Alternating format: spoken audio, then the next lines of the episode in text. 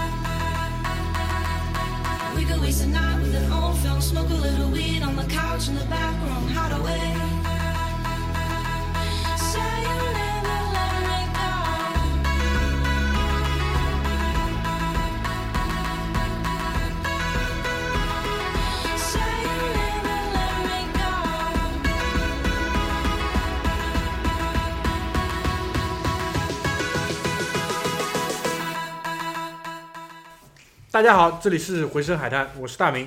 我是梦龙，老张，老张，我是居里，哎，小居小居，那个今天是那以后就专门这样说。我再来一遍啊，我是小居，今天是我们四个人录节目啊，那个马大嘴和葛大爷都不在。那个马大嘴好像是昨天说不来的吧，对吧？昨天那个说了一声不来了，我说没看到，我我微信里面漏过。他说他然间说他订了个机票，明天要去坐飞机。去成都，嗯，就是去他老婆家里。然后呢，去干嘛？我下午其实那个试探性的问了一下，我说是不是去买房子？因为什么呢？因为前一阵子他一直在那个我们那个群里啊说，成都怎么怎么好，房价怎么怎么低，对吧？开发商给他怎么怎么样子折扣，然后邀请他入住。邀请他入住，然后今然后呢，因为你知道他之前刚刚回过一次成都，现在又回来，过年时候回，对，过年时候回，过我年看的房嘛，所以我们现在就合理推断他可能去买房了。啊对吧？然后另外一个是葛大爷，葛大爷也没说，就是家里那也妈更神秘了，就是家里有事，家里有事估计跟进了。也跟进去了嗯，可能也去买房了。哦，我还想起来，葛大爷说不定另外一个可能性，我们前两天不是谈过彩票的事情，退群了没有？看一眼。没哎，对对对，葛大爷说如果他中了那个彩票，一人给我们发一百万，然后他就退群，我觉得挺挺仗义的，对吧？挺仗义的。我我我跟他说了一百万我不要，我让他给我买一张那个终身的国行白金卡。国航其实不欠他的吧？是这个意思？没有这个东西你，你给我一百万，我不知道怎么花，而且有可能改变不了我生活。但这个终身的白金卡是有保证的，至少我在坐飞机这件事上就可以保证最高的逼格，嗯，对吧？然后呢，这两个人，嗯，是怎么说的？具体你前面怎么说？平时呢，哦对对其实私下平我们也在讨论对，平时比较看空那个经济形势，对吧？但是在出手买房子这件事情上面是毫不犹豫，非常阔绰。就是他们就是在我们群里面是两个就是非常典型的看空派，然后整天就是忧国忧民，觉得他妈大清要完，哎大清要完，大清要完。但是呢，这个后来想一下，现在想一下这个原因呢，很可可能就是他们手上都是有大笔现金的，嗯，对吧？没有地方投资，感到非常焦虑。像我们这种人就是 根本就无所谓，对吧？你你大清要玩，大清不要玩，反正你你总得给我一口饭吃嘛，对吧？光脚的不怕穿鞋的。然后他们明显的就是已经穿了雪地靴了。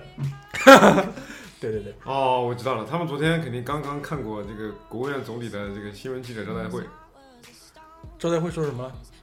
具体我也没看，完了转脸一看，我操，不错，反反正就是经济形势一片大好，哎对吧？不要慌，不要忙，定心丸，定心丸，李克强定心丸吃好了，李克强牌定心丸，李克强牌大清不玩定心丸，大清不玩，大清不会玩，行吧？呃，上一期啊，我们那个上线了半期节目吧，其实是，嗯，因为在简介里也跟大家说的很清楚了，录音事故嘛。但是下半期因为非常的不错，所以还是把它拿出来，插了两首歌，独立成章给大家呈现了。那从那个收听的效果来看，也是非常的不错。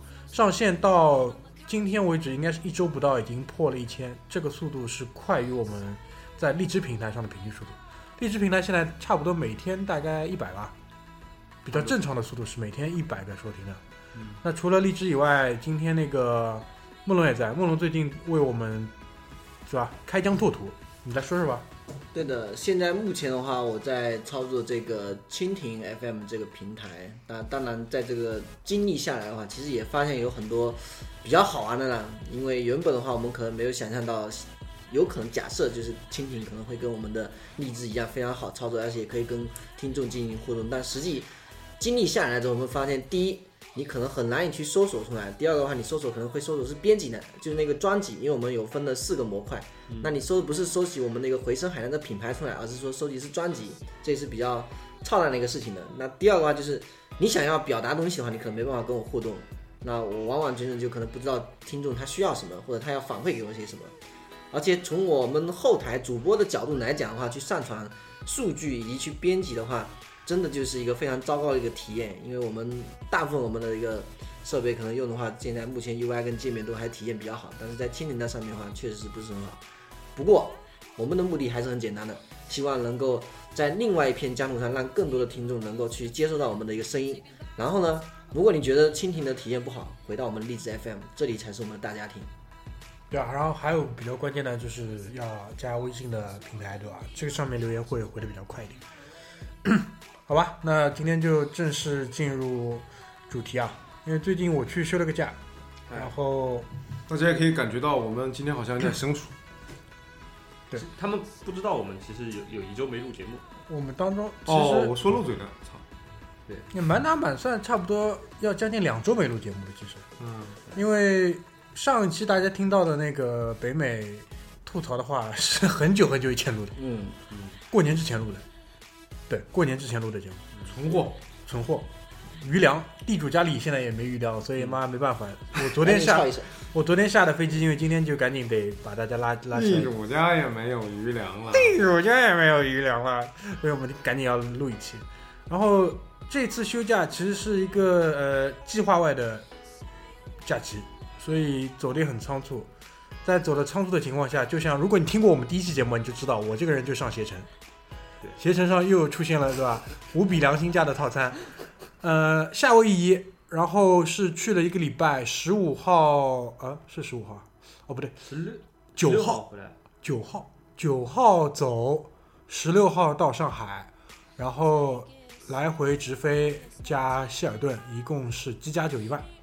嗯，一个人，一个人，对，然后就 觉得挺合算的嘛，那可以了。还不错啊。对。巴厘岛两个人也两万。对啊，那然后关键是什么？就是这一次呢，他为什么我会点进那个标题啊？在这里，很多人黑携程嘛，但是其实，在我们小组内部，我们对它是认可度蛮高的。第一呢，因为它产品比较多；二来呢，因为它这个平台做的也大了嘛，各方面的跟它配套的那种呃友商，或者是它的在当地的地接做的都是很成熟的。嗯，对，为什么我会点进那这个标题啊？因为首先第一点，它是免费去机场接送的，这个还是很吸引人的。因为你去国外，如果你不借车的话，如果有个机场接送，其实是会给你省蛮大的。省蛮大一笔的。也不能说是免费吧，就是它那个套餐里面包含包含了这个。呃，嗯，对你先听我说下去，因为这是送了一个，然后他还送一个什么？他还送一个珍珠港的半日游。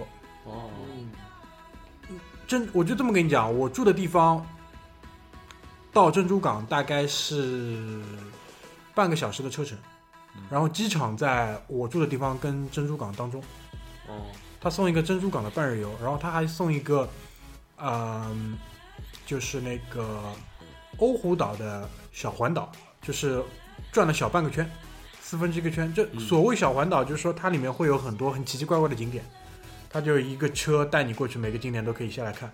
就比如说有一个景点呢是风特别大，就真的风大，就当那个地方的它叫大风口，嗯那个地方的实时的风速大概在八级到九级左右嗯。八级到九级什么什么概念？基本上就是你平时看那种夏天嘛，比如说在东南沿海，你看天天呃那个看新闻，嗯，会有就是记者被风吹走那种，嗯拉着那种电线杆，基本上就是这种感觉。哦，如果你体重在九十斤左右的话，基本上很难站稳。那么大风啊？那有那个山吗？就跟台风就是一个山口呀，哦，就就就风特别大，就很奇怪，就那个地方就特特殊的地理的那个位置嘛。嗯所以你想，我机加酒一万，然后还送机场接机，还送这两个东西，我就觉得当下就觉得挺合算的，然后就包了这样的一个套餐嘛。然后为什么还会选夏威夷呢？因为我们这个节目你也知道，听了这么多期，讲美国就光讲美国，其实已经就讲了大概有三四期了吧，有的，对吧？那可能一时半会儿没有踏上本土之前，可以先去夏威夷，对吧？先打个前站，看一看美帝人民是不是真的需要我们。需要我们，然后顺便把那个十年多次往返签下来，所以我觉得这是一个比较务实的选择吧，而且操作性强呀，嗯直接付了款就能走。因为我大概是在三月呃不是二月的头上吧，定了三月头上的出行，其实时间各方面都是挺赶的，所以就就是很快就这样成型了，去那边玩了一个礼拜。所以这期节目就跟大家讲一讲吧，但因为说实话啊，夏威夷这个地方还是蛮特殊的，它是叫夏威夷群岛。嗯就说它不止一个岛，嗯，然后呢，它群岛里面最大的那个岛叫夏威夷，哦，是 这点这点是蛮奇怪的。然后它我们比如说可能对于绝大多数的华人来说比较知道的那个有一个地方叫檀香山，檀香山，火奴鲁鲁了，火奴鲁鲁，火奴鲁鲁鲁就是檀香山。哦，然后那个那个年代啊，就是哪个年代？就是孙中山他们闹革闹革命那个年代，他就在檀香山。嗯，这我也觉得蛮奇怪的。包括檀香山，如果最近你们都看电视剧，啊，有个电视剧叫什么《少帅少帅》，张学虽虽然我没看，但是就我知道是讲张学良的。张学良和赵四小姐也葬在那边，嗯就是基本上那是一个他晚年是在那边，就放出来以后在那边，九十二岁之后是在那边度过，嗯，九十二岁之后，对张学良这个人，我跟你讲，太会享受，死都要死在这种好地方。夏威夷这个地方就是什么？我们都觉得它是一个热带的岛，哎，没错，它是热带岛，但是它那边最高气温只有三十一度，不是太热，一点都不会给你那种就是上海夏天三十七八度，妈的，就湿度高的那种湿热，完全没有有，感觉。完全没有。因为我去的那段时间正好是天气不太好，就是天气不太好体现在哪里呢？就是狂风，风特别大。哦，但是你下海的话，基本上也不会觉得凉，就海水是温比较温暖，这一点是比较比较厉害的一个地方，就是。然后，呃，这一次旅行跟之前两次出去玩啊，去法国啊，去意大利有点不一样，就去的时候就有点不一样，什么呢？就是之前去，我很久没有坐国内的航空公司，就是坐到国外去做很久的航线，因为最近几次出去都是单独的买航空公司优优惠的机票，然后在 Booking 上订的酒店，但这一次是用的携程嘛，所以你上次去法国不是也是？对哦、对，去法国是携程，但去法国那个套餐好，那个套餐是俄航，你还记得吧？哦对对对吧？招牌套餐。对那问题就来了，就是跟我同去的基本上都是同胞嘛，我们的哎，你去的是什么航空公司？东航，完了完了完了，阿姨那个阿姨 终身白金卡不管用。都是东升改地卡用不了。然后阿姨也就算了，就是，哎，中国大妈几个本事特别厉害，第一买黄金，第二呢就是讨价还价，第三我就觉得他们可以把飞机做成公交车的那种感觉，就基本上十五分钟之后，只要飞机进入了固定高度，他们就开始串门了。嗯，我本来想那个，我想我对吧，飞机上可以睡一觉或者怎么样，特地为了出去出去玩还买了个 QC 二五，对吧？主动降噪都没问题的，但一点用都没有。他们在你身边晃来晃去，一会儿走过去碰你一下，碰你一下，你完全是不行的。然后呢，去的路上，我之前在录节目之前也在跟小组里的成员讨论，我遇到了一个挺奇怪的事情，我个人是觉得不是很舒服。就是怎么样呢？就是啊、我和女朋友坐在靠窗的那两个座位嘛，然后当中是四个座位的当中的那一排，哦，就是四连座。嗯，四连座呢，有一对夫妻坐着，然后在他们旁边呢有一个老人，就等于说三个人坐了四个位置。然后我就看到就是那个一对夫妻嘛，那个男的去叫了一下空姐，然后那个空姐就走过来，那个空姐就跑到那边去跟那个坐在他们俩旁边那个老头交涉了一会儿，然后过了一会儿那个老头就坐到他们后面那排去了。就我不知道发生了什么，知道吧？嗯，嗯然后过了一会儿，不对了，就是他们打开那个上层的行李架嘛，掏装备了，掏了一套，有一个吸盘，然后有一串很长的管子，还有几个瓶子，因为我开始不知道那个是什么东西。然后，你不要抽水烟了。然后那个，然后那个那个那个就是妻子嘛，她就穿了一件我们平时像烧菜一样的那个围裙，嗯吊裙，吊裙。然后我这个时候我可能知道他要干嘛，他要吸奶。然后我就但围裙我没法想象，就正面有背面没有，对啊，就正面有，这边有，肚兜了，那对啊，那他穿衣服了吗？穿了呀，都穿了呀。哦，就好撩嘛？这可能这肯定就是一个专业的专业的这么一个配套的产品嘛，装备，对吧？可能就是喂奶的时候也可以用得到。那你吸的时候见到衣服吗？还是什么？没有，就是基基本上就是挡住不让人家看。对对对对，还有这个功能啊？有的呀，你得挡呀，你不然的话哦多难看。没有，首先第一，多他还是难看。他还是有出于文明倾向的去做这个事情的，那那那个机舱里面会不会弥漫着奶香？所以才把那个老头给撵到后面去了呀，不然老头不是闻没有到了吗？那个那个老头没有，那个老头其实本来就住住在坐在那个他妻子旁边嘛，然后他们去交涉了一下，然后那个老头就被赶到后面去了。那老头呢，一看就是那种老实人，嗯，也就去了也就去了，没什么。然后这个时候就是他开始作业了嘛，要我因为我？我就觉得很奇怪。首先第一点，他们俩没带孩子，嗯，没带孩子，我想那我干嘛呢？那我就问我女朋友，她说这个哺乳期的那个妇女嘛，对吧嗯？她如果不吸掉的话很胀，就这是很糟糕的一个体验，哦所以她一定要把它释放掉。东西是出来的，东西出来得用掉，不用掉就堵在那里。就是我们平时工作的时候，有一些就是妇科老中医。那个 在哺乳期的妇女，她来上班的话，她会有的时候去洗手间去洗掉，然后但是他们应该是存着的，啊，有一些人是存存的，存着，然后回去给孩子要放冰箱的，那个那个是叫那个是叫它纯奶，就是它奶的话吸着纯着，然后给隔天的，因为它不能经常性喂奶给小孩，所以要纯着给他小孩喝的。对，就是那它是这个有实际作用的。那我们在机舱的这个场景里面，而且他们没有带小孩，他吸掉完全是因为他可能人不舒服，要排，后来他是倒掉的还是怎么的？这我不知道。这个要倒掉的，因为这我不知道小孩没带身边。但我的点是在哪里？首先第一点，机舱上是有厕所的，你要吸，你干嘛不能跑到厕所里去吸？他可能怕时间太长影响别人上厕所。那机舱里这么多个厕所，又不只有一个厕所。倒也是，而且他把人家就是老先生赶到后排去了，然后关键他就在开始在那边吸了，吸的时候他们有有没有什么说话？哎呦，出来了出来了！就我带我带 Q C 二，我也没有没有注意这个细节，但是我就觉得这个挺猥琐的。然后我这个时候我就问我女朋友，我说这个算性骚扰？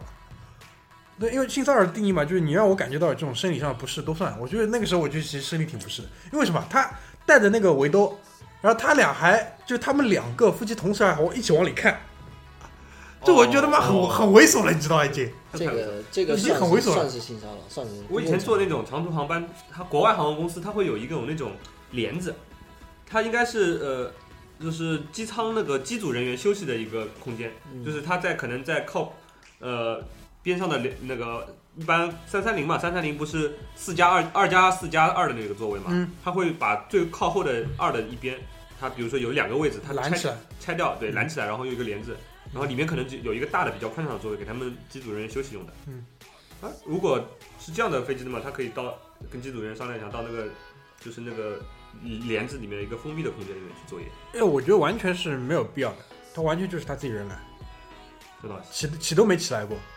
因为后来我就一直在观察这两个人，知道吧？嗯，就后来嘛，因为那个老先生会被赶到后排去之后，等于他们两个人坐四四个人位置，然后那个女的就很躺下来了呀。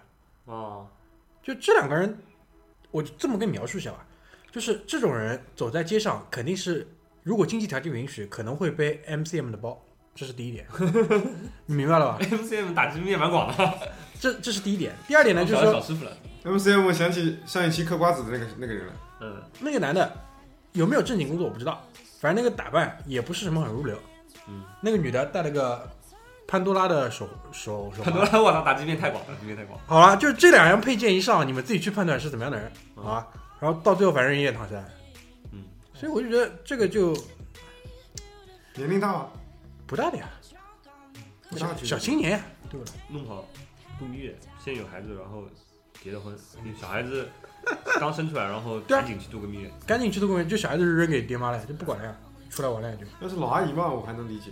老阿姨洗毛奶，老阿姨吸毛奶，没有，我是说就是躺下这件事情。哦，嗯，躺啊，全躺。然后我回来回来的时候，因为我坐在飞机的靠前端嘛，然后有时候跑到后面去上个厕所，你去看，基本上都躺着。所以说你跟你说这个终身白金卡还是很重要的。但你国航真的意思不大，你不如这样吧，搞个什么中东的航空公司让他给你搞一下，但很多航线中国不支持。这也没办法。就就你要想一下，中国有钱的老阿姨还哎，你要这样想，你中东有可能他那个就是有没有白金卡差别没有那么大。国行我估计就成爷了，你知道吗？你不一定要国行，你可以找那种联盟型的一个哎，保险，无所谓，到时候葛大爷给我直接买就行了，先让葛大给你爷买一个一套，先买的。先等葛大爷中了奖再说啊。一百万我跟你说不一定买葛大爷退群了再说。等葛大爷葛大爷哪天退了群，我就知道。啊，然后我突然收到什么国行的那个金牌助理的电话，寄给你，寄给你就到时候这样啊。我我邀们也请你开卡。我要想一下，看要个要个啥。所以说到这个老阿姨啊嗯，我突然想起来，昨天我和我老婆总结了一下老阿姨的一个特点。你跟你老婆没事在家讨论这个东西干嘛？没有，我俩昨天晚上晚饭懒得做了，出去吃的肯德基。吃肯德基的时候，一进去，那家肯德基，它非常非常奇怪啊！一进去，右手边所有的座位全是老阿姨、老阿伯，右呃一进去，所有左边的位置，零零散散几个人在吃东西。所以完了以后，那家那家肯德基门外面窗户透明的嘛，门外面五六排老阿姨在跳广场舞。然后我和我老婆就总结了一下老阿姨的一个特点，就是不 care。对，真的不 care，不管你用什么样的眼神，不管怎么样，她就是不 care，这内心而且乐在其中。内心足够强大呀。哎，所以这帮人，哎，所以我刚才我说了，如果是老阿姨躺下，我能理解，她真的不 care。就有一些这种小事情我也懒得讲了，什么比如说什么在飞机上问空姐多要一盒饭之类的，对吧？也就算了，人家可能真的饿，但是 真的饿，躺就躺下来，而且你躺下来，我也觉得也就算了。你你拿你把你的头对吧放在靠近那个通道的那一边，可能还体面一点。但一般的他们都是把脚伸出来，然后穿那种肉色的肉色的丝袜。肉色的丝袜，在 在飞机上看到这个东西，我觉得妈呀！不要不要的就嗯，或者给他们每人发张白金卡。这样经济舱就安静了，对吧？行吧。这个本来其实不想讲的，但是顺带提提，顺带提提，顺带提一提吧。回来也没遇到，这个万一都买了单学生套餐，回来没这帮人，呃，他们是一个团，哦一，个团，一个团就更不怕了，因为有很多事情导游都会照着。对啊，导游导游就跟他亲妈一样，就对。哦，讲到这我想起来，在那个到了夏威夷嘛，入美国海关，因为他嗯。卡的还是蛮严的，美国海关卡的相对严一点。嗯，然后那些老阿姨你知道，就是连连普通话都讲的不是很好，你就更不要说英语了。嗯。那个导游真的惨，真的惨，他他就要他就要就他就要就是跟那个阿姨要讲到什么时候，阿姨，我现在跟你说，你要站在我旁边，不要离开，你明白了吧？就那个阿姨，她一个人去过那个海关没过掉嘛，嗯。因为可能缺两张什么入境的单子没填之类的，那导游就在帮他填了，那填填那个阿姨人没了，阿姨去找另外一个阿姨去说了一个另外一个什么不知道不重要的什么事情，然后那个导游就要像对付三岁的孩子一样的对付他们，所以带一个这种团，我觉得没办法，bonus 你要翻个倍吧，不然他妈真的有点过分了，为了生活，讨生活。行行行，那个讨生活。正式正式进入夏威夷好吧？这个之前这种过海关了。要不在夏威夷之前，我再说一个事情，也是一个。那早点说呀，也是一个但是我会给大明做一个铺垫的。嗯其实说到北美，我们录了蛮多期，但是其实美国这东西啊，我老早时候也是想要踏上这个国土的，就是没踏成功。你你这种福建人，他妈肯定是被枪毙掉的呀我。怎么弄啊？呃，我我就说一个实话，在整个世界的任何一个角落，只要有中国人的地方，就会有一个福建人。啊，这肯定的，这个我一点都不意外。所以而其实且会有一个福建黑帮，嗯，黑 黑帮不一定会有，不一定会有，但是至少会有福建的。那像我以前可能整个教育的系统传递下来的东西叫读书、出国，那那个干嘛就是读书、出国打工。所以像上一期的话，托爸爸他也说他的同事啊、同学可能是一开始的话过去那边学业能够保证及格，然后能够到外面去工作。其实我觉得他真的非常非常像一个典型的一个福建人人，典型典型福建，我就已经在猜这个事情了。但是很遗憾是，在我大学快要毕业的，就大三那段时间交际的时候，去美国使馆面试都没有面过，所以美国也算是我人生当中一个小遗憾了。估计是你在中国犯过什么事情啊？被被美国知道了。我没犯过什么，那个时候我还是很很朴素的你。是去签过的，没签下来对吧？我签过，我签了两次。第一次我不知道什么原因就直接拒掉了，然后第二次的话，我还特地我非常非常认清的，我去问了一下，哎，为什么我不能去美国？嗯，然后那个面试官就说，先回去把你的书给读完再说。哦然后说，嗯，好的，那我就回去了。啊不是说你是个现暗。现在你可以去再试一试嘛，先把现在可以先把十年签搞下来哦，对，旅行的话可以去试试，你那时候是比较简签的单。旅行的吗？我那时候签的是读书，直接过去读书。哦，啊，那蛮强的。对的。留学是蛮强的，嗯，对，这个其实也是歧视遗憾了，歧视也是歧视，对对对对对。讲到那个，哎，讲了什么？十年前哦，十年前对，十年前，现现在那个那个那个有个更新嘛啊，，每两作废了，没有没收两费每两年要更新一下那个数据，然后再什附么数据？就是比如说你两年你把你新的比如说工作背景啊各各方面的信收入、生息、命啊，收入啊再更新一下，两年要年 check in 一次。两年嘛，因为它变化还是蛮大的嘛，然后顺便再交个十几美金的费用吧。讲到底嘛，就是再撩一点，再 low 一点。再 low 一点，因为这个东西都在人家手里，你一点办法都没有的。嗯，因为本来就是奥巴马政府的一个政策嘛，你现在二零一六马上要换届了，你到时候新的政府新的政策上来，我觉得很正常。好，那赶紧。到时候赶紧去掉 Trump 了上来，直接给废掉了。对，现其实现在其实我建议就是先去签掉，然后因为两年一更新，其实如果你还是在正常工作的话，都都是小意思，都是很简单的事情，你只要在而且是可以在网页上操作的，是不用去那个那个领事馆的，是很方便的。那我现在如果没有定行程的话，我去先签得下来吗？可以啊，因为你他面试的时候会问你，就是说你是去干嘛嘛，或者怎么样的，你就老实跟他说嘛，我我可能在未来的一段时间可能会有一个什么什么行程，因为他也没有要求你提供那个机票、旅宿，但是、但是如果有就更好，因为我这次是准备了大量的材料，但是去面试的时候他什么都没看，哦，就问了我几个问题。啊，去签吧。刚开始好像都好签的，我反正我觉得我一定要去一下北美。对，这肯定的，而且你明年是有这个计划的，你完全现在就可以去那个准备起来。快点签哦，今年，今年是今年，明年。川普上来以后，邪恶轴心，不行，邪恶轴心，不是希拉里克林克林顿吧？我问了我们店里几个美国人，他们我说你们选谁？他们说希拉里啊。啊，我我说那川普呢？他说别相信他。我问了，我问了我们这边的一个美国老板，他是说他谁都不选，他两个人谁都不选。我说这个东西可以弃权，他说可以啊，完全可以弃权。但是我还看过一篇文章，就是说有一些支持川普的人，他们表面的时候表面是不说的，对，就是在公公共场合是不说的。他们但是他们投的时候有可能会投川普。我是觉得真的不一定。呃，这个问题呢，我这次去的时候观察了一下那边的电视，电视因为那边有几个频道，你去看了，二十四小时开出来都是在关注那个这次的选战。嗯，就他的观点就很鲜明，因为川普可以在那个党里面，因为现在党党里面在选嘛，嗯党里面可以这么走，他真的是有大量的群众基础的。嗯，不然是不可能走到这一步的。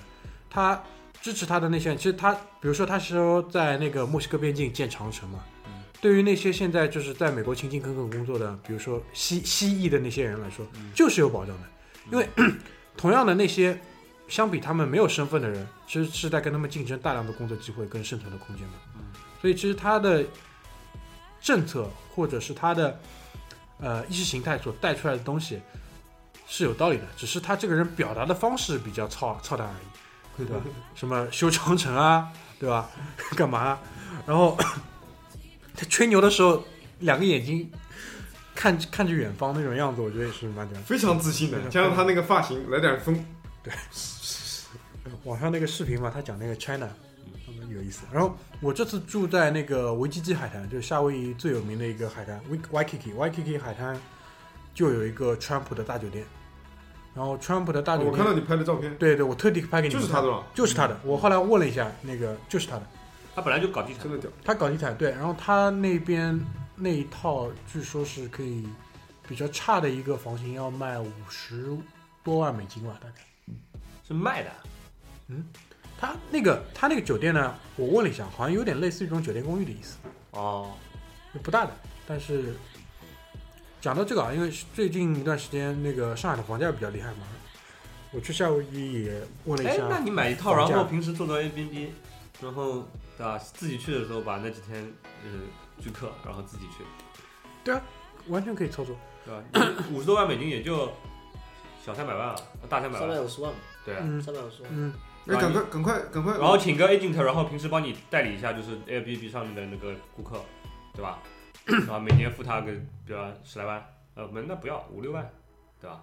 不要那么多，就我问了一下，如果你在那边呢，就是想买那种好房子，那个是没底的，这个在世界上任何地方都是通用的。嗯但是你比如说上海的房子卖掉，在那边置业买一套可以生活的，嗯，甚至可以看到海的都是没有问题的，都是没有问题的。而且人家那种房子都带装修的，赶快马大嘴，看还来得及。来不及，来不及来不及，他他合同应该已经签掉了。他他就是喜欢对吧？成都嘛，这个没办法。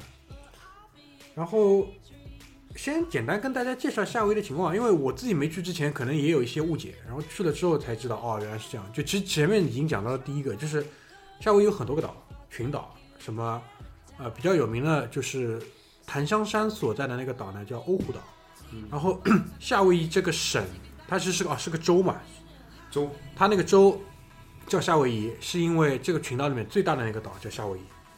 嗯，然后所以这个州就在夏威夷。然后那个岛呢，在当地人家也比较偷懒，就叫它大岛，哦，大岛，the big island。Island 然后大岛是什么样子呢？就是你去看过侏罗纪公园就知道了，就侏罗纪公园里面那种样子。它大量的实景就是在那边取景的，哦，就是侏罗纪公园那种。而且，呃，还有比较出名的就是火山，活火山。什么叫活火山？就是你到了半夜里，你还是看到山顶上有红的岩浆，有红的光在往外泛，有烟在往外冒。冒烟了，大概就是这个样子。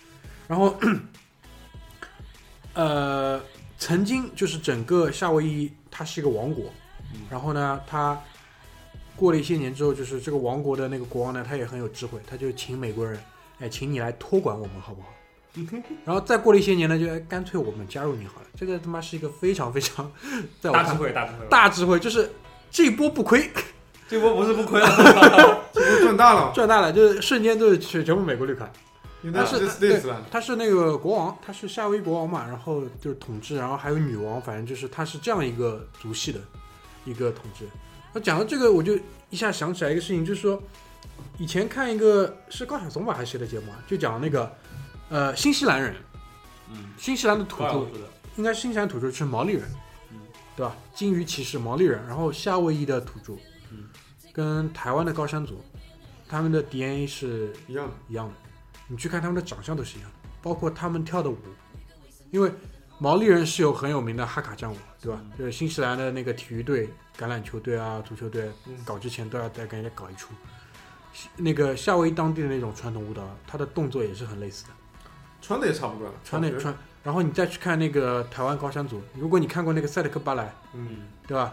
什么就是什么莫纳鲁岛，就是那种它的词根的结尾都是这种鲁岛。然后我去看了看夏威夷的那种土话，基本上都很像的。嗯，什么阿罗哈、马哈罗嗯，就是这种，嘎噜嘎噜嘎啦巴拉的，反正都是挺像的。长关键长得也像。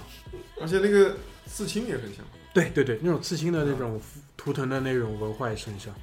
然后这就牵扯到一个问题，就是什么呢？我就就高晓松讲吧，他这可能是这个这这个星球上就是航海最厉害的一个种族了。种族你想，我就这么跟你讲，上海飞到夏威夷要飞八九个小时，飞机要飞八九个小时，然后这个当中基本上就是太平洋。然后夏威夷到新西兰，如果你打开世界地图再看一下，当中基本上也没什么东西。不得了，对吧他们可以在那样的一个时代，就是做这样的航行，那基本上是不知道怎么达到的。也许在那个年代的时候，他们是长腮的，是这样，就是在大航海时代，他们那个远航的话，除了那个穿越太大西洋到达北美这一个航线的话，嗯很多时候他们是沿着海岸线对航行的。要沿沿着海行，然后还有需要有灯塔的辅助的，对然后他们本身的那时候造的船的那个排水量啊什么的，他们的规模啊，而且是以舰队出行的。那你想想那帮土著人，他们现在让他们造的这样的船都不一定造得出来。很奇怪，所以这个东西就很奇怪。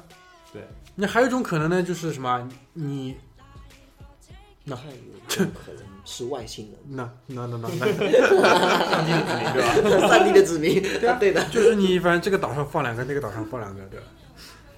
然后那个，我就这么问你们吧，你们对这个地方的第一印象是什么？夏威夷？呃，我的第一印象是穿着裙子，然后咬来咬去，就是那个那个比基尼那个舞蹈对吧对对对，那个舞蹈。哎，讲到那个舞蹈，有酒喝，就有那种鸡尾酒，各种鸡尾酒，阳光、嗯。沙滩，嗯，还有一朵浪花。哎，讲到讲到那个舞蹈蛮有意思的，那个舞蹈就是我们看到的那种很多的电视里的那种舞，嗯。他们跳的那个土著跳的舞，那个舞其实是大溪地的舞，哦，塔黑提，在塔黑提的舞，哦。然后他们自己是有自己的舞的，我那他们在那里不跳这个舞的，也跳也跳，哦但他会跟你说的，这个是那他们也很喜欢这个舞，嗯那个舞是塔西蒂的舞嗯，但你去看塔西蒂的人，其实跟他们也长得挺像的，那都一起的。还是一起的。还是一起的，知道吧？但是这个这一点，我觉得也是我这次去就是，呃，怎么说被被科普了一个地方吧，就是你呢？你的第一印象是什么？我的第一印象，因为以前都是电影里面嘛，嗯，所以第一印象就是你你看的哪些电影是跟夏威夷有关？最印象最深的嘛，就珍珠港，哦，对对对，珍珠港，就是那种酒吧，敞着半拉的酒吧在海滩上，然后里面有土著的姑娘，然后美国大兵，啊，喝了鸡尾酒，哎，这个东西到现在都是一样的。啊，喝了鸡尾酒，然后打了撞球，喝醉了打架，打完架宪兵，这个套路很熟，我操，套路很熟。？基本上就是这个印象嘛。现在还是这样，现在因为嗯、在大概一九五几年的时候啊，他们把那个哦不是五几年，可能还再往后，他们把整个太平洋舰队的司令部从西海岸的那个圣地亚哥移到了那个夏威夷，然后我还路过了他们整个太平洋舰队的司令部，一幢大楼，办公大楼，很朴素，基本上就跟那种公寓楼一样。但是据说在，因为是这样，他们所那个区域所在那个城市嘛，就叫那个就是珍珠港这个地区，就它也算一个小的市，嗯就跟那个火龙路火龙路路潭山山市一样，就很小，就相当于什么？就上相当于上海的一个区。嗯。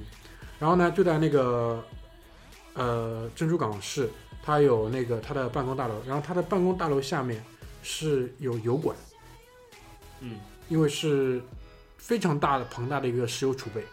这个具体的多大的一个量我没有去了解过，但是是有很厉害的石油储备。就是打一旦战争发生的话，基本上整个太平洋舰队的供给就是靠那里的，这个是比较屌的一个地方。然后目前的话，就是整个我去参观了珍珠港嘛，就是被轰炸的那个区域，它那边是算就是呃历史名胜的那种保护区。嗯嗯然后那里其实是就是我眼睛看得到的地方，据说只是整个他们，因为我去的那个地方其实也是属于军事管理区的，嗯也是属于那个它的那个军管区，所以呢，就比如说在那边有两艘战舰嘛，一艘是还在水面上的，叫那个 Missouri 密苏里号。嗯，如果你看过一个电影叫那个超级战舰，看过吧？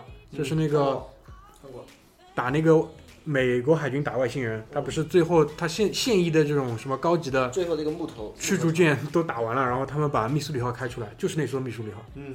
就是日本投降的时候，中那个也不是像中国的，就像整个那个那个盟军盟军投降的时候，就是在密苏里号上签的那个投降协议嘛，就是那艘舰，那艘舰还在，是在水面上的，在它旁边就是那个被击沉的亚利桑那号，它上面有个纪念馆。我想说是什么？就是你从那个港口，你要坐小艇嘛，坐到那两个船上去。这个小艇是美国海军的小艇，它为什么不是这种民营的或者是旅行的小艇呢？因为它是在军管区里面。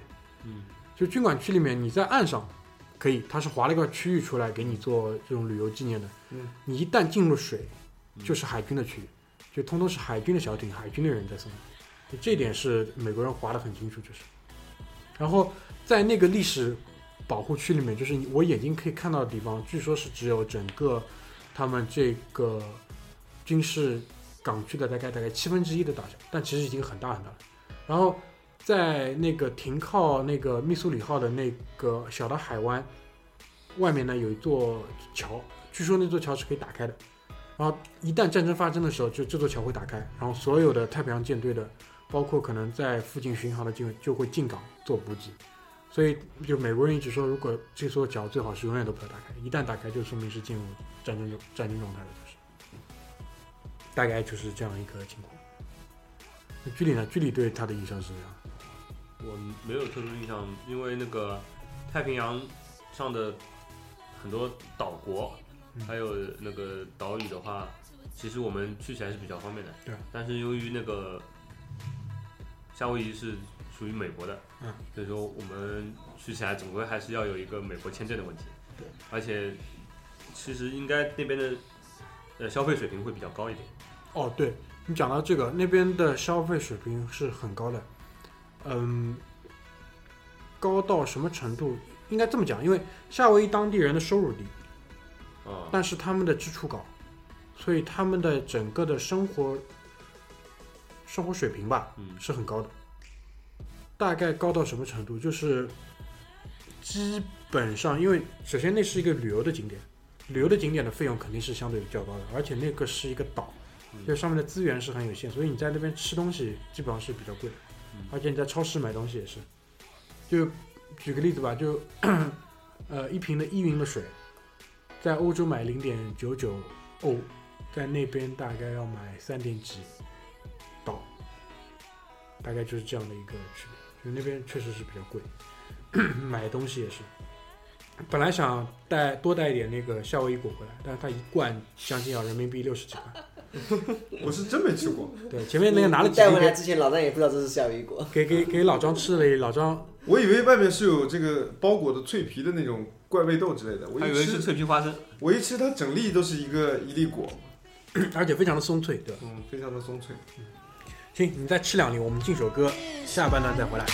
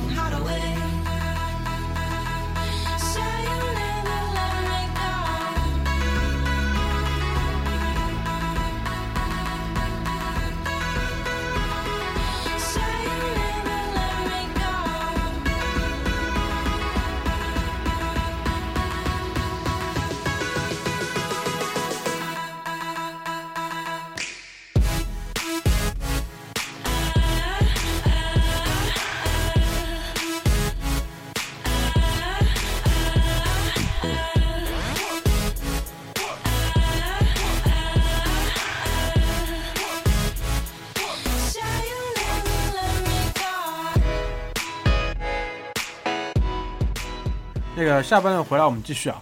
上半段讲了很多夏威夷的基本概况吧，风土人貌啊、地理情况啊、它的文化、它的历史怎么样？那下半段着重给大家介绍一下这次大明在夏威夷玩的几个比较有意思的体验吧，跟经历。因为，嗯、大家讲到夏威夷都会讲到海滩、阳光。那海滩跟阳光我当然都玩了，都晒了，对吧？那除了这个以外，我这次去体验了几个不一样的地东西。呃，第一个呢，我觉得印象最深的就是跳伞。我这次去体验了一次高空的跳伞。这个东西，因为前面提到夏威夷这个地方的旅游业非常的发达，它各种各样你想得到玩的东西都有。跳伞就是在这当中是属于他们比较推广的一个吧，应该这么讲。就是你在酒店的大堂都是可以看到有呃，他们叫那个 skydiving，就是天空那个天空潜水吧，应该这么讲，就天空浮潜的一个这么一个项目。然后，但是我呢是在国内就已经订好了这个跳伞的套餐，道理也是很简单，因为那边的旅游业发达嘛，你在国内随便下几个自由行的 APP，包括携程上都是可以找到 skydiving 的这个套餐。那套餐呢，它大体上分两种，就是以高度来区分啦。第一种是七千尺到八千尺左右，第二种呢是将近七千尺到八千尺的一倍，就是一万五千英尺的高空的跳伞。那对于我们这种，我之前也没有跳过伞，对吧？那对于我来说，我怎么去判断这两个套餐的区别呢？它下面的那个备注啊，特别有意思，它是这么写的：就七千尺，你自由落体的时间基本上在那个四到五秒左右。这四到五秒的时间内，你大概是人处于一个自由落体的这么一个状况。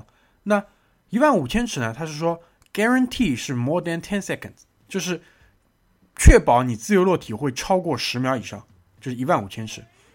当然，我去到那边之后，那个飞行技师也在跟我解释，他说我们不一定会很准确在一万五千英尺把你推出舱门把你一脚踢下去，对吧？但是我们可以确保是至少要超过一万四，因为每一天的天上的气候条件、风向，对吧？什么湿度都是不一样的，但是它可以确保是一万四以上。那我就在国内直接就定好了两个人，双人，然后都是一万五千英尺，大概消费呢是在两千五百人民币，不到一点点。那这当中包含什么东西？就包含他来到你的酒店来接你，把你接过去之后，给你所有的培训，然后给你提供所有跳伞的装备、伞包、你的那个护具，还有你的护目镜，这都是有的。然后就是一万五千英尺跳下来的这个体验。那就像那个之前我包的其他的一些旅行套餐一样，早上准点就有车来酒店接我，把我接到那个跳伞的地方。那整在整个夏威夷州啊，它不是很多群岛嘛，但只有两家公司在运营这个跳伞的项目。这两家公司呢，都在欧胡岛的北岸。欧岛的北岸就有一个军事的基地，空军的基地。然后呢，他们就在空军的基地旁边划了两根跑道，一根起起飞，一根降落，然后还有一个像大概一个十一人制的足球场，十一人制的全场这么大小的一个降落区域吧，就是所有的那个跳伞最终都是降落在这个区。所以一早上呢，他们就把我接过去了，大概是十点钟不到，我们从酒店出发，开车开了一个小时，开到那个欧胡岛的北岸这个跳伞基地。到了那边之后呢，就是我们被请进了一个小的房间、小教室里面，然后因为他们给你介绍一些一些跳伞的基本的规则、你的注意事项，然后这个时候就是一个美国大妈，美国大妈就进来给我们继续推销他们这里面的服务。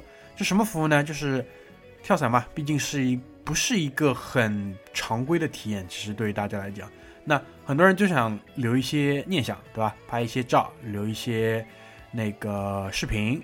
那他们也是有提供这个服务的。那这个服务呢，也分两种。第一种就是比较简单的，就是陪你跳下去的那个跳伞的技师啊，他的手上会绑一个 GoPro，然后呢，这个 GoPro 就对着你拍，大概是这样一个情况。因为你想绑在手上的 GoPro 肯定只是能拍到你可能上半身跟你脸部表情的这些啊、细节吧，这种就比较便宜。那另外一种相对贵一点是什么呢？就是除了有一个人会带着你一起跳下去以外，还会有一个人全程和陪你们一起跳，跟拍你们两个跳下去的这么一个瞬间，这个就相对要贵一点。我算了一算，大概两个人跳一万五千尺的话是两千五百人民币。然后如果你两个人每个人都要包一个，就是全程陪跳的这么一个拍摄的话，大概又要两千人民币。所以呢，我们果断的就没有选择这个套餐，因为，嗯、确实也是消费比较高。在我们的预算里面，两千五百块其实已经是这个体验已经是蛮贵了，所以就没有选择那个跟拍的体验。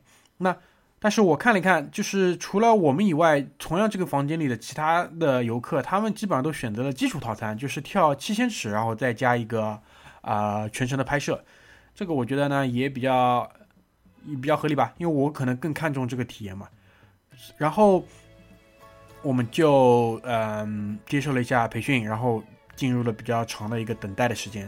那为什么呢？因为前面也提到嘛，夏威夷那段时间的那个天气不太好，天气都是狂风，风比较大。那风比较大，跳伞肯定不是特别的安全，对吧？你对你因为着陆的精度的要求还是很高，你要一定要着陆在那一片那个足球场大小的区域里面，而且这个跳伞的基地啊，它就在海岸线的旁边。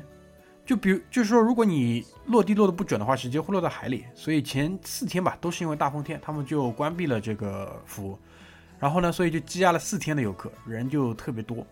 所以呢，我就被安排到我要上去跳的时候，我就问了一下我的那个陪我一起跳的那个技师嘛，他叫 Matt，我就问他，我说那个你一般一天跳多少次啊？他说平时呢一天跳大概四五次，一整天跳四五次，就太阳落山之前。那今天我说，那今天你跳多少个？他说今天你是第十二个了已经。就因为前面四天没开张，所以一下子游客压的比较多。于是呢，那个我就在跟他聊嘛，我就问，那说你们这些人，就是之前是什么背景啊？怎么会来就是从事这样一个工作？因为我觉得还是比较特殊行业，就在国内呢，这就叫特殊行业。因为每天跳四五次伞，就等于说你每天都有四五次的概率是要。会出比较大的意外的，而且一出意外基本上就是无法生还。一万五千尺跳下来是什么概念？我跟你讲，一万五千尺换算成米的话，就整整好是五千米，就从地面你要往天上走五公里，然后跳下来，你可以想象一下这个事情是怎么样一个，对吧？体验。那 Matt 就告诉我说，呃，里面的这些技师啊，包括那个跟拍的那些跳伞的。呃，工作人员他们其中有一部分呢是有那个军事背景的，就 formal 的 military 那个 background。然后他就原话就这么讲嘛。然后他说那个其中有一个他只给我看两个，他说这两个以前是 seal。seal 是什么？就是国内是叫那个海豹突击队，就是隶属海军下面的一个特殊的那个啊精英吧，精英的纪律部队的啊特种兵。那呃，换句话来这么讲，跟你跟你们讲，你们可能比较能体体会一点，就是本拉登，你们都知道，本拉登是被美国在那个境外击毙的嘛。最终他们去锁定本拉登那个藏身的这个小的宅院里面，花了很多很多时间。这当中其实是有一部那个电影来描述这个。那个那个故事的是叫那个猎杀本拉登，你们可以在那个电影港上去搜搜到这部电影。这部电影的导演是那个啊拆弹部队的导演，就是卡梅隆的老婆。然后女主角是那个呃 Jessica Chastain，就是劳模姐。然后这个电影里面还有那个那个那个那个银河护卫队的星爵 Chris Pratt。然后反正就是他讲了很很。很仔细，从一开始他们怎么去，呃，想要去抓本拉登，到锁定这个目标，到不断的推演，就是去确认他，包括最终就是由海豹突击队两个小分队坐了两架直升机，然后来到那个来到那个来到那个庭到那个庭院庭院，然后把本拉登击毙逮捕，而且具有些人自由的背景。然后我去看了看吧，他指给我看那两个人确实是又高又壮，然后虽然年纪比较大了已经，但是。非常的挺拔，他们的走路的姿势，他们坐着的姿势，然后他们跟人交谈的时候，就是整个人散发出的那种气场，确实是，嗯嗯，呃，怎么讲？就是如果你讲的那个点，就是有杀气，确实这样。去年嘛，我记得是那个，呃，抗战七十周年嘛，不是各个地方都有大的阅兵的活动，然后我记得我就在那个微博上看到个帖子，就是在说。中国跟俄罗斯都是在做大规模的阅兵嘛？他们阅兵里面的那个兵啊，走出来的样子，呃，按照 CCTV 的讲法就是什么雄赳赳讲，没错是这样。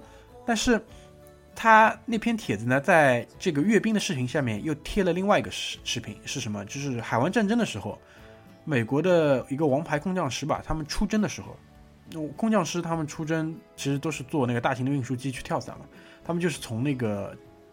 那个机库里面，然后每个人提着自己的伞包，只是要上飞机的那个瞬间，这些人就是跟阅兵的一些士兵完全不一样。阅兵的士兵，你想他的那个身高的高度啊，都是有非常非常高的要求，长得都是不能误差超过多少，就是每个人都长得一样高。但那帮伞兵啊，高高矮矮都不一样，然后身材呢也也有很明显的区分吧，有些人可能稍微壮一点，有些人精瘦一点。而且他们踏着的步子都不是非常的统一，都是有这种交错的。但是那一帮人走在一起向你走过来的时候，我就感觉到是有杀气。就那帮人是真的，可能杀你不会费很大的力气吧，就这种感觉。但是那些呃阅兵的时候，雄赳赳气昂的那些士兵，更像是攻击，就没有那种感觉。那天跳伞的时候，就我在跳伞基地看到了几个他们那边跳伞的技师宝，就给我这样的感觉。而且，那个 Matt 就跟我开玩笑提到嘛，他就说，呃，你去看所有的新闻跟那个报道，他们都会说是由军方的那个特勤人员，或者是特种部队，一般叫什么 Special Force 或者叫什么 Special Task Force，然后去处理了什么什么样的危机，去解决什么样的任务，他们是不会去，嗯，在文章或者是正式的这种声明里面去提到 SEAL，提到海豹突击队，或者是提到什么三角洲特种部队。就是那个 Delta，就是三角洲的话比较有名的一个电影就是什么那个黑鹰降落，黑鹰降落里面 Eric Bana 演的那个角色就是三角洲，三角洲是属于陆军下面的那个顶尖的特勤部队，海豹是属于海军下面的，然后还有一个，就可能很多人对美国这个军种不是很清楚，或者有些误区啊，会以为海战啊、那不是海军陆战队也是特勤部队，其实也是，但海军陆战队其实是独立的一个军种，空军、海军、陆军、海军陆战队跟海湾警卫队这都是独立的军种，Marine Corps 也是在美国是享有很高很高的声望，因为你不是那么容易可以进 Marine 的。比如说你去参军了一段时间，你可以再去考，我听说是可以再去考 Marine，然后还会就是再去考，你可能参军一段时间，你可能再去考那个游骑兵 Rangers，这个都是相对来说可能要更加高阶、更精英一些的纪律部队了。然后，嗯，跟 Matt 聊了没多久之后，我们就上了那个小飞机。小飞机爬升到了那个指定的高度之后，就跟所有电影里一样，就是机舱里面会有一盏绿灯，红灯啪一下跳成绿灯。然后它那个飞机很有意思，它有舱门嘛，不是横向的那种舱门，而是一个嗯，类似于我们那个中国沿街小商铺的卷帘门。它的卷帘门一卷卷开之后，外面就是蓝天，然后跟大海，大海的另外一面就是夏威夷的农田。在农田的远处就是火山作为这个背景，然后我们就要在这个一万五千英尺的高空向下跳，然后，呃，说实话啊，就是出舱门的那个瞬间是非常非常的刺激的，因为一下子就是重力跟地心引力对你的吸引嘛，重力加速度不断的在加速，然后，但当你可能五秒钟不到吧，你可能会习惯这个那个。自由引力向下的这个感觉，之后其实你就没有感觉了，因为已经麻木了。这个这个时候呢，我做了一件不太明智的事情是什么？就是我把整个嘴巴张开了，因为我不知道你们看到吧，最近那个微信表情啊，微信表情里面有一个叫喝着西北风，就是整个嘴张得很大，然后一个电风扇对着那个吹。我当时的情况大概跟这个就差不多。然后因为非常快的在向下做那个自由落体嘛，我口腔里面的液体瞬间就被蒸发干了。然后造成我的喉咙也非常的干，所以我意识到这一点之后就马上闭上嘴巴，但那个时候已经来不及了，就喉咙多少也有点损伤，就是下来的时候感觉喉咙有点痛，然后整个嘴就非常非常干，因为在高空这么快向下嘛，所有的而且有这么大的风往里吹，真的就把整个嘴吹干了。然后在那个自由落体将近了二十秒钟之后吧，我们的伞包就打开了，打开之后你知道就跟蹦极嘛，会有一个。很快的、很高速的向上的一个回冲，回冲之后，那个陪我一起跳的 Matt 他就把那整个控制降落伞的两个拉手就给了给到我手里了，等于说我在上面跳伞的时候，大概还有个半分钟左右吧，我可以自由去控制我的跳降落伞，你可以向左向右做旋转，然后调整方向，然后慢慢慢慢就是会被那个机师去接管整个降落伞。然后我们就非常精准的落在了那个降落区域，整个瞬间大概是，哦不对，整个跳伞从舱门出来到地面大概花了八分钟的时间，这个八分钟是非常非常难忘的一个体验。就在这里，我也跟所有的听众去推荐啊，如果有条件的话，在海外去旅行，国内其实应该也有，但我不知道哪里可能会比较多一点。在海外有做旅行有跳伞的话。可以的话，身体承受得了的话，去体验一下，真的是非常非常有意思的经历。包括潜水也是，就是有些活动嘛，还是要趁年轻去做掉。年纪大了，身体一般承受不了不说，你可能心理上也会有一些变化，对吧？毕竟那个时候可能有钱了，怕死了，现在也反正没什么钱也无所谓。所以跳伞是我非常推崇的这样一个体验。如果你们有机会的话，可以在夏威夷或者在世界其他地方。呃，据我知道，新西兰有新西兰的跳伞还蛮有名的，因为新西兰也是作为一个自然风貌特别棒的一个地方嘛。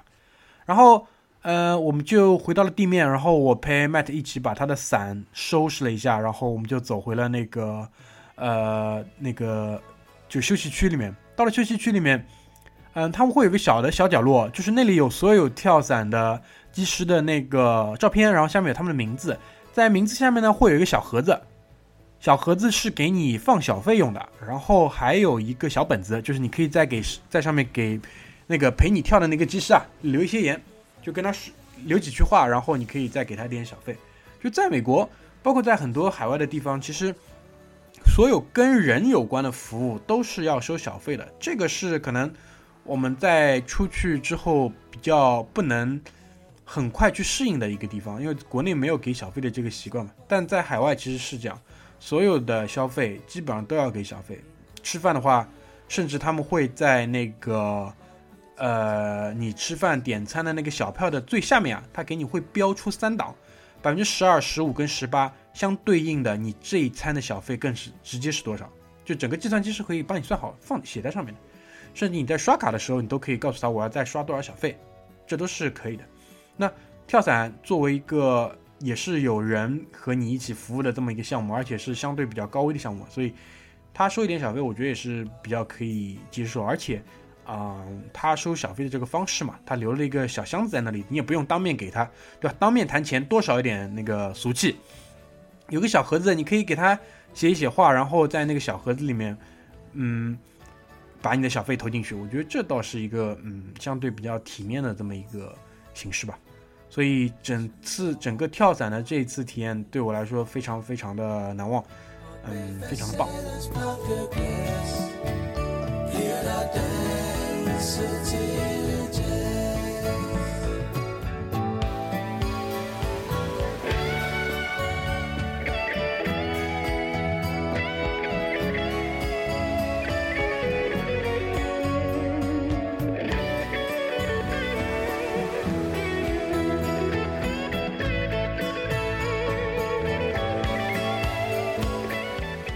那个除了跳伞以外啊，这一次因为我是在三月的头上去的夏威夷嘛，嗯，每年的二月到四月的头上，三月底四月初吧，在夏威夷会有一个比较特殊的呃动物的回游，就是座头鲸会从阿拉斯加的海域回到他们出生的水更加的温暖的夏威夷的海域来进行那个繁衍后代。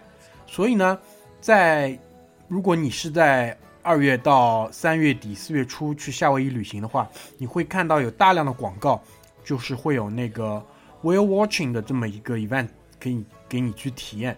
然后就像我之前说的，这边的旅游业是高度的发达跟商业化的，所以只要你出钱，什么都是可以体验得到。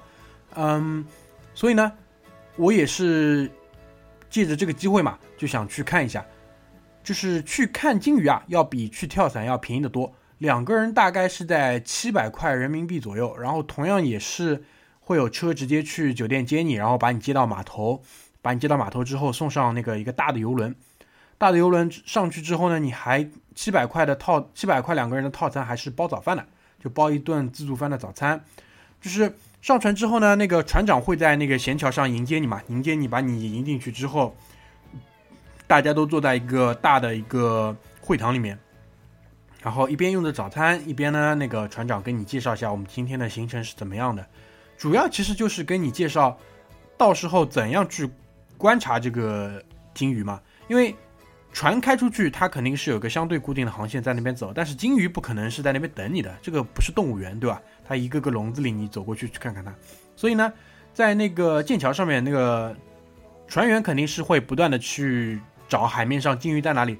找到了之后，它就会通过无线电，整个那个无线电的系统，然后在整个船船舱里向你通报，呃，鲸鱼在什么方向。然后呢，大致上我们就用那个时钟的方向方位的方式来那个跟你通报。就比如说十二点就是你的正前方，对吧？然后六点就是你的正后方，然后三点跟九点就相对应是那个你的左跟右，就是。船长会通过这样的方式来告诉你鲸鱼在哪里。呃，那这一次呢，我是还是看到了鲸鱼的，看到了大概前后加起来，在当将近三个小时的这个时间里面，大概前后看到了将近十条鲸鱼，但是都是相对比较远，就是我可以看到它们，嗯，浮出水面，然后那个向那个海面上喷出那个水柱。然后可以看到它们下潜之前，对吧？整个尾巴鲸鱼的尾巴露出海面，然后做这个下潜的动作。所以呢，如果你是在这个季节去到夏威夷的话，这个项目我觉得也可以体验一下，因为体它的服务跟它整个的，对吧？亲近自然、亲近动物的这个体验还是相对比较难得。在嗯，我记得可能在菲律宾吧，菲律宾的有一些地方，呃，你可以做浮潜，然后旁边有大的鲨鱼，这个我觉得就更加的有意思了。但目前夏威夷这个地区，因为它是鲸鱼大量的座头鲸大量的洄游做那个呃呃那个哺乳啊跟生产，所以这边的特色呢是以数量取胜。就是如果说你是在二月头上，就是差不多中国春节的那段时间去夏威夷的话，那就更加多。就是你可以在海面上看到鲸鱼此起彼伏的出现，然后喷水或者是跃出水面，然后再下潜。这个的话，我觉得。因为花不了你多少时间嘛，基本上是半天半天的一个时间，在那边也是可以作为一个非常好的一个项目可以去体验，而且消费呢也不是那么的贵，所以这个我也是很推荐。那除了跳伞、看鲸鱼之外，呃，在美国嘛，你知道美国是一个人人都有枪，而且是那个不禁枪的这么一个国家，所以如果有机会可以打上几几发，对吧？真的子弹，那这个真的是非常非常有意思。所以呢，这次我去夏威夷也是特意去找了地方去开了枪，开了真枪。因为我之前在国内也开过枪，但国内的那种土枪真的，啊，给不了你太多的快感。但是美国作为一个人人拥枪，对吧？枪禁了这么多年也是禁不了。他们的那个全国的来福工来福枪工会也是非常非常的强大，可以左右很多政局的这么一个国家，去体验一下先进的这种武器，我觉得也是非常的有意思。就是。正好啊，前面在那个中场休息的时候，居里还放了一个那个 Vice 上的视频给我们看，就是两个华裔他们在美国做了一些各种各样不一样的体验，然后他们拍视频传到那个 Vice 上面。其中有一个就是讲到他们去一个美国肯塔基州的一个叫那个 Machine Gun Festival，就是那个机枪节，就在那边你交了一一定的入场费之后，就可以在里面射各种各样的机枪，然后小到那种手持的机枪，大到。反坦克跟反直升机的那个 anti-aircraft 的那种大的机枪，然后最后几个镜头，老张提醒我看了一下，那个几个镜头里面还有几门土炮，就美国人真的是非常的尚武啊，很尚武的这么一个民族。但其中我就觉得，嗯，就两个主持人他们去采访了一个美国的家长，因为在这个机枪节上面有很多很多的小孩子出现了，小孩子也在那边玩他们的枪，然后那个家长的一段话，我觉得对我启发还是挺大的，他就说。没错，这是一个嗯非常喜爱枪，大家都会收藏枪、玩枪的这么一个民族，而且我们会在很小的时候就把小孩子都 involve 进来。为什么会这样？他说，你就是应该在他们很小的年纪教他们什么是枪，枪的危害是什么，怎么去维护你的枪，怎么去保养你的枪，怎么去玩你的枪。更重要的是，你要怎么样去尊重枪，你要怎么样去 respect 这个东西。然后他说。你只有这样做才是正确的，因为如果说哪一天他们在家里翻到了一把枪，而且你没有告诉过他们这是什么的时候，那才是真正危险的事情，而不是现在他们是小孩子拿着枪对着靶场里面是那个射真枪实弹来的危险。我觉得确实是这样，因为很多东西你禁不掉，而且这个东西是他们文化的一部分。与其说去让小孩远离这种危险，还不如让他们在。合适的年龄就开始去理解这个东西，去尊重这个东西，来的更加的有意思。那回到那个夏威夷啊，呃，实弹射击这个项目在那边普遍到什么程度？就是你们可能不能理解，就是会有人在马路上发这个传单，就发那个他们那个 gun shop，就是实弹射击店的那个传单，然后就是传单上面会。那个有一些优惠券嘛，他可以给你介绍 A、B、C 三种套餐，每种套餐大概是，呃多少钱可以射多少，哪几种枪射多少发子弹都会写在上面。有意思的地方在哪里？就是这个酷棒，这个那个优惠券上面会有个白色小格子，小格子会写那个发传单那个人的名字。于是呢，我就领了一份嘛，我领了份那个优惠券，然后我就去了那个枪店，然后接待我前台接待我的那个亚裔的小姑娘，哦，长得非常漂亮，那个亚裔的小姑娘。长得很漂亮，然后她做的第一件事情就跟我打招呼，打完招呼之后，她就翻过我的那张优惠券去看了看，哦，这个是谁发的传单？原来是真的有统计，就是那个人是有提成拿的。然后他就跟我介绍嘛，我们这边的套餐是怎么样的？他说那个呃，一般呢就是按照一把枪，他比如说这把枪的弹容量是十发，然后左轮嘛一般是六发，他就比如说你打三种枪，那就是三种枪它的最大的上上限的弹容量加起来就是你可以打的那个发数。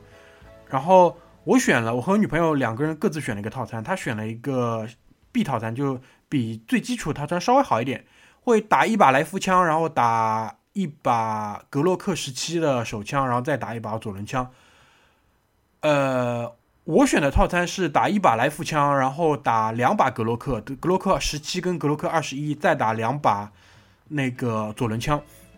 然后呢，它是按照后坐力的大小从小到大来给你安排这个呃开枪的次序。所以一开始打的是一把那个左轮枪，哦不不，一开始打的是一把来福枪。那来福枪虽然很长，但是它的子弹非常的小，所以它的口那个口径小嘛，所以它的后坐力相对比较小一点。打完之后就一层层往上打，因为我个人是很喜欢格洛克手枪这个品牌跟这个系列吧，所以有机会打到格洛克，我也觉得是非常的兴奋。就格洛克是作为那个呃军呃警戒对警察警察的那个领域会比较多的用到这把枪，因为它那个弹夹上膛那个插进去之后是不需要再手动上膛，是直接可以进行射击的，是是非常高效的一款对吧杀戮武器。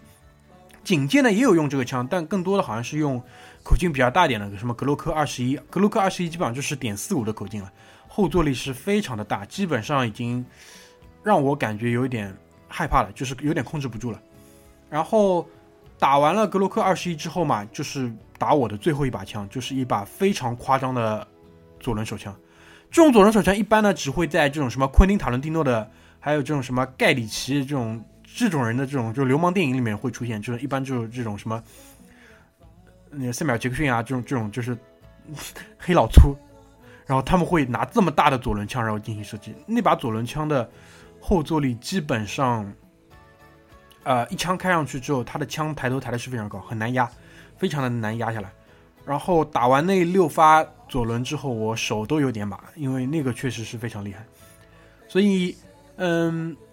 而且在那个枪店里面嘛，你甚至它的，我就这么讲，它的最豪华那个套餐叫 SWAT，SWAT 如果你们知道的话，就是那个警戒的那种特种部队，就基本上在香港的话就对应飞虎队这样一个定位，在这个里面你就可以是那个是拿到那个呃 M 四 A 一是军用版，如果你打过 CS 的男孩子都知道这把枪，对吧？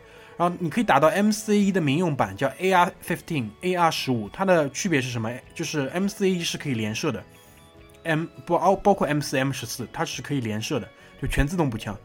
呃，你可以打到 AR15 呢，就是它不能连射，它只能一发一发做点射，但是基本上已经非常过瘾了。然后你还还可以打到 AK 系列，然后你还可以打到那个 MP5，这个就是啊最贵的那个系列。那我跟我女朋友是打了 B 套餐跟 C 套餐，就是相对比较，呃中低阶的两款套餐。打完之后，两个人大概消费是在一千一百人民币左右，所以还是比较贵的一个消费。但是呢，在我看来就是还是挺值的。所以有机会你们到了美国，或者是除了美国，其实瑞士也是全民都可以拥枪的，因为瑞士是全民皆兵的这么一个国家嘛。但我不确定那边有没有这种比较有意思的实弹射击，但美国人是真的喜欢这个东西，而且他们是翻着花样的来玩，所以这一点我觉得也是这次玩下来觉得非常非常有意思的一个体验。那最后呢，啊，每次出去玩嘛，对吧？亲戚朋友都会叫你带一点小东西回来，带一点呃，照台湾人的说法叫手信，对吧？带点手信回来。那这一次也不例外，回声海滩我们出去玩了之后，也给所有的听众。带了点东西回来，对吧？毕竟打赏功能已经开放了这么久，我们也搜刮了不少民脂民膏，所以呢，我们想在呃合适的一个时间吧，再回馈一下我们的听众。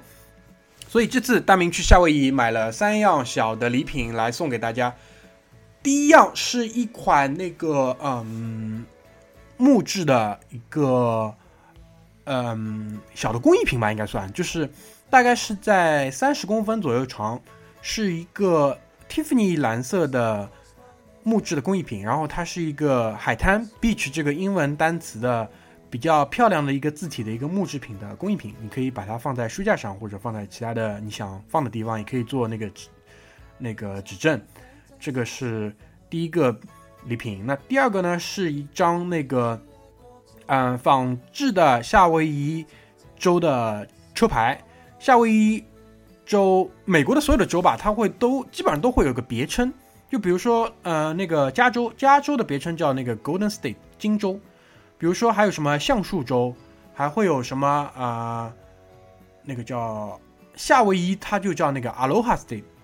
Aloha 就是在夏威夷很普遍的一个打招呼的方式吧，就是你去便利店买东西，你去餐厅吃饭，当你入座之后，服务员就会过来跟你 Aloha Aloha，就是基基本上就是这样一个，就像那个 Hello 一样的一个嗯打招呼的方式吧。所以夏威夷的那个别称就叫 Aloha State。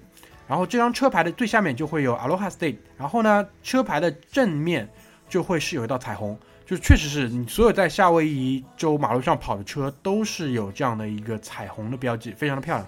所以呢，第二件产第二件小礼品就是一张仿真的夏威夷车牌送给大家。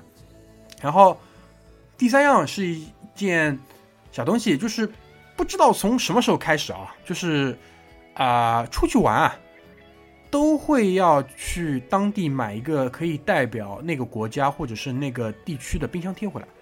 呃，我不知道这个风俗吧是从中国开始的还是从西方开始的，就不重要。反正我觉得这也没有坏处吧，挺好的。所以我这次去的时候也给大家带了一款冰箱贴回来。所以呢，一共就是三个小礼品送给大家。嗯，一个工艺品，一个仿真车牌，一个冰箱贴。那如何来，对吧？发放这个产品呢？然后那个居里也动了一下脑子啊，动脑子的事情基本上都是居里在做。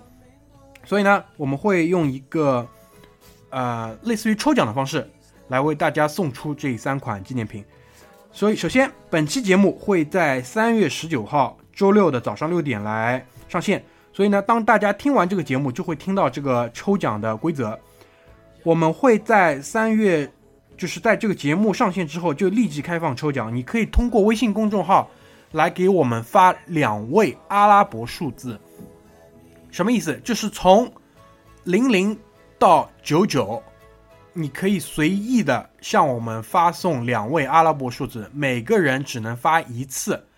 听明白了吧？每个人只能发一次。就是说，如果你还没有加微信公众号的话，那这就是一个好的理由，让你来加我们微信公众号，然后给我们留两位阿拉伯数字。那怎么样的数字才是最终可以被抽到的呢？就是说，我们会在呃三月十九号周六上线嘛，然后我们会去看三月二十五号，三月二十五号周五下午三点，上证指数收盘的时候，上证指数的指数的后两位数字，就是但凡所有听众给我们留两位数，那三个最最最接近上证指数三月二十五号收盘的时候后两位数的听众，就有机会来得到这三款产品。那比如说有两个人同时都，呃，猜中了一样的数字，那么我们就先取先留言的那位听众，好吧？然后这个向我们发送那个就是两位数字来进行参奖的有效时效呢，就是从这期节目上线，从三月十九号开始，然后截止到三月二十三号，因为就是怕那个二十四、二十五有一些对吧？对于股市研究比较深的听众，他可能就可以比较准的推算出 这个指数的走向，所以我们会截止到周三，三月二十三号，然后我们会在三月二十五号周五的晚上来公布获奖名单，好吧？这就是我们这一次那个发放这次夏威夷之行的小礼品给我们听众的具体的方式，然后会在我们会在那个周六啊，就十九号微信节目推送的时候，也再次的跟大家来普及一下这次的抽奖活动以及抽奖的规则，好吧？所以这一期节目就到这边，感谢大家，拜拜，马哈喽。